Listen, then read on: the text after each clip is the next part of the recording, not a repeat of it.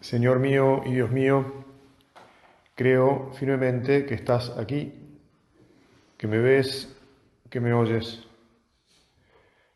Te adoro con profunda reverencia. Te pido perdón de mis pecados y gracia para hacer con fruto este rato de oración. Madre mía Inmaculada, San José, mi Padre y Señor, Ángel de mi guarda, intercedan por mí.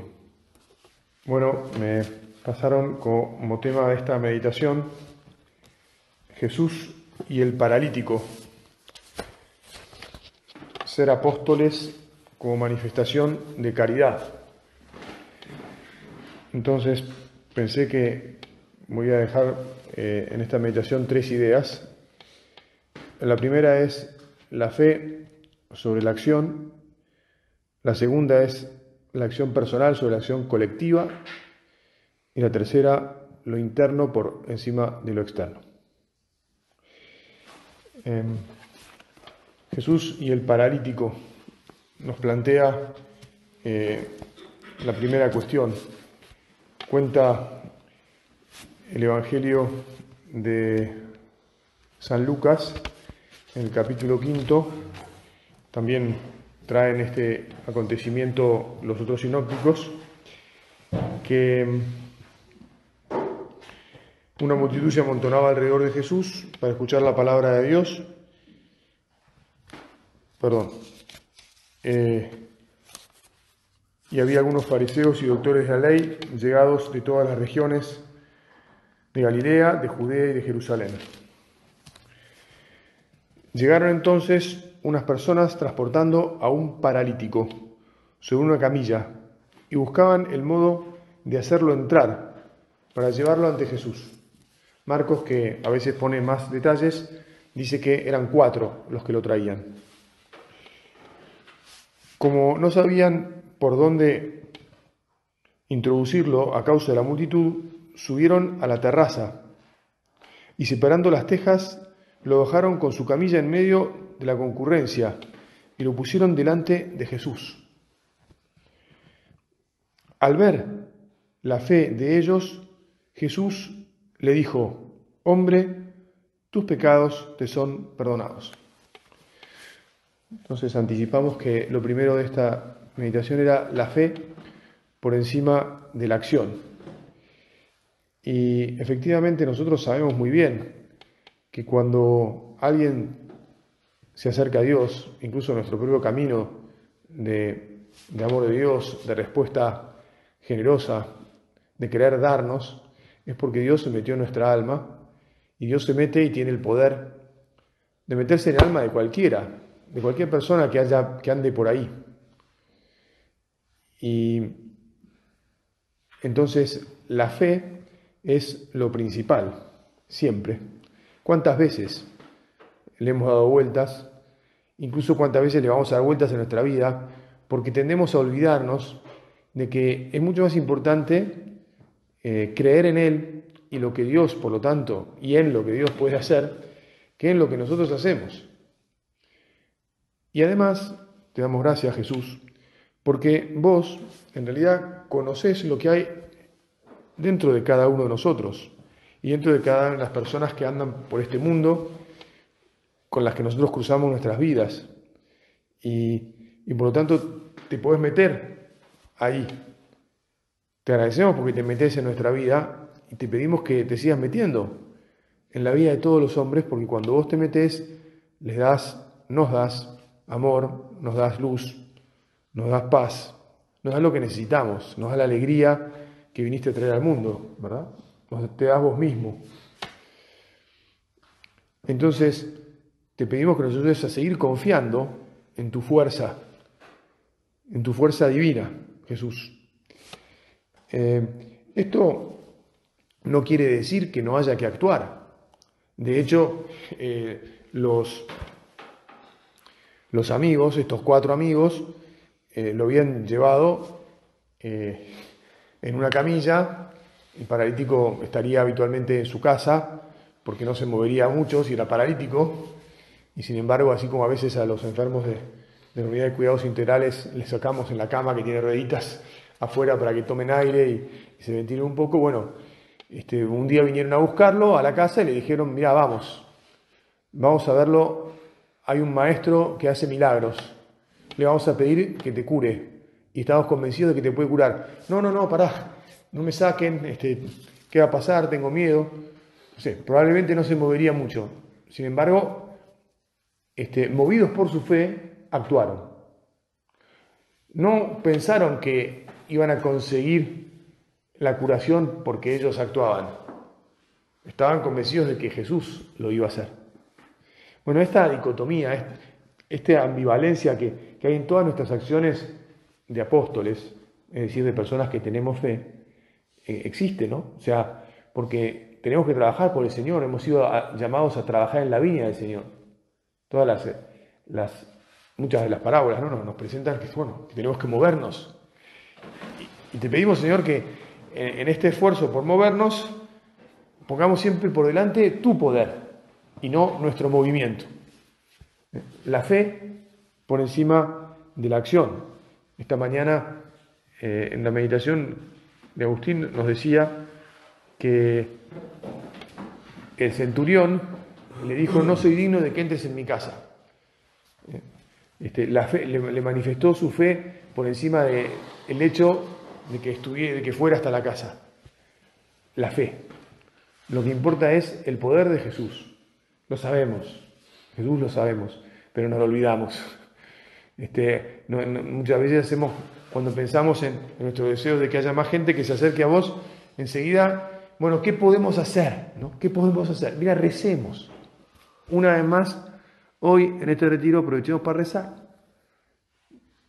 Y no solo hoy, ofrezcamos nuestra, cada rato de nuestro trabajo y, procuremos que se convierta en oración, como nos enseñó nuestro Padre, eh, y ofrezcámoslo por, por intenciones concretas, por, algún amigo que está necesitado más o que nos, nos, da ilusión de que te descubra más a vos, Señor, y que descubra más este mensaje de, encontrarnos con vos en, el medio del mundo, en el trabajo, y llevar a los, de llevarte a los otros aquí donde estamos.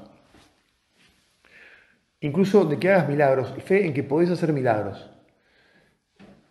Eh, nosotros somos, como, como, somos muy, muy conscientes y miramos las cosas con bastante realismo, nos damos cuenta que hoy está áspero que las personas se enfoquen en Dios y este, hay mucho individualismo, hay, mucho paganismo, este, y, eso se nos puede meter, nos puede confundir.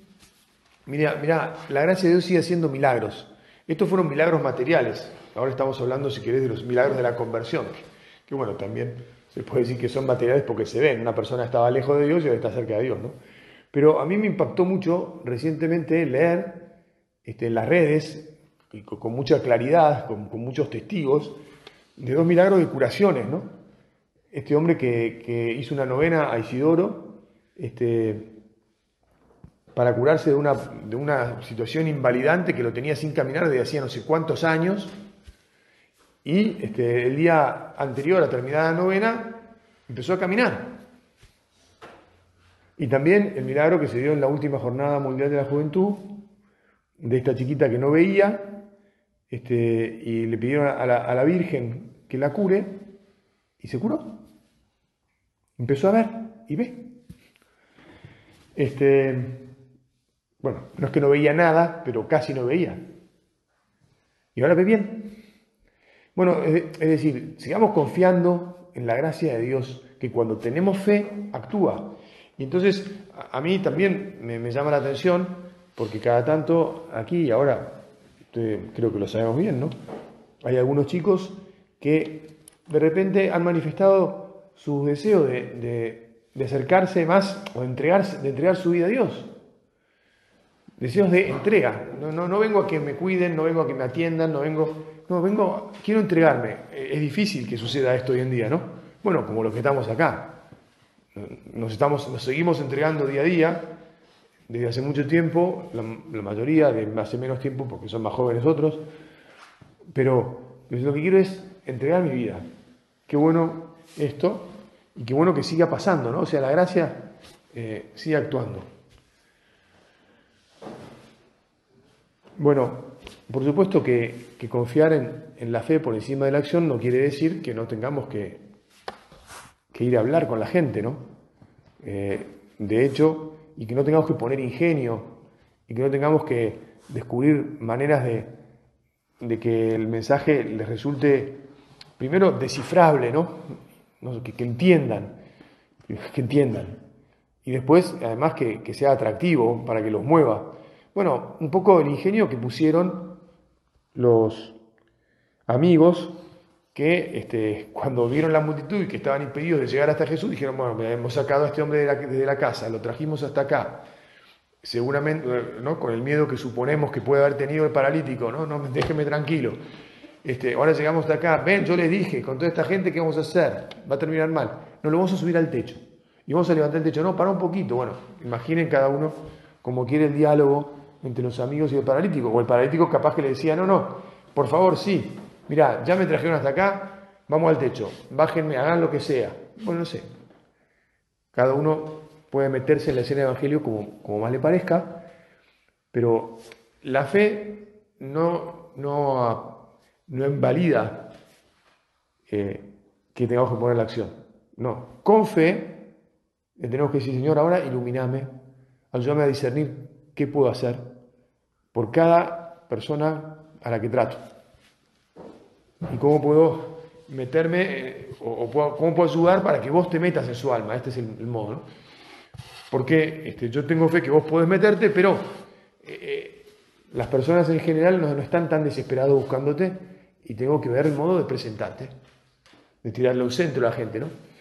Este, para que la gente pueda cabecear, le tenemos que tirar centro. Si no le tiramos centro, ¿viste? Cuando este, hay córner o tiro libre, es que esos que van en la, situación de tres cuartos de cancha, que hay, centro al área, digamos, y viene uno que patea y no la levanta ni medio metro del piso, yo siempre pienso, pero este es profesional y no consigue tirar un centro, ¿viste? Bueno, Jesús, nosotros queremos que nos ayudes a tirar centro bien, para que la gente pueda conectar con vos. Pero sobre todo, no confiando en que el centro que le vamos a tirar va a ser perfecto, sino que vos vas a hacer que él lo conecte. Porque la fe me, lleva a pensar, me lleva a tener la convicción del corazón de que vos te metés. Cuando hacemos lo que está en nuestra mano, vos te metés. Y, entonces las personas pues, pues, se enganchan, se pueden responder, te encuentran. Bueno, el segundo tema dijimos que era lo personal sobre lo colectivo. Entonces, este, bueno, esto, como sabemos, tiene que ver con el espíritu de nuestra familia sobrenatural. La obra, eh, la vocación a la obra supone que somos personas que estamos en el medio del mundo y que nuestra principal acción apostólica, nuestro principal modo de ser apóstoles es hablando con las personas que tratamos, de las que procuramos además ser amigos. Es decir, ser cercanos, manifestarles cariño como, como Jesús, que nos dijo, eh, yo los llamo a ustedes amigos. Nosotros con esta convicción tenemos que también decir, bueno, yo me tengo que acercar a la gente y decirle con Jesús, yo quiero que ustedes sean mis amigos. Digo, no le vamos a decir así, porque tal vez no sería tan natural, pero sí lo, vamos a vivir así, desde el corazón, ¿no? Amigos. Y ahí en, en esa amistad surgirá en ese trato personal, surgirá el intercambio de bienes y en nuestro principal bien, que es nuestro Jesús.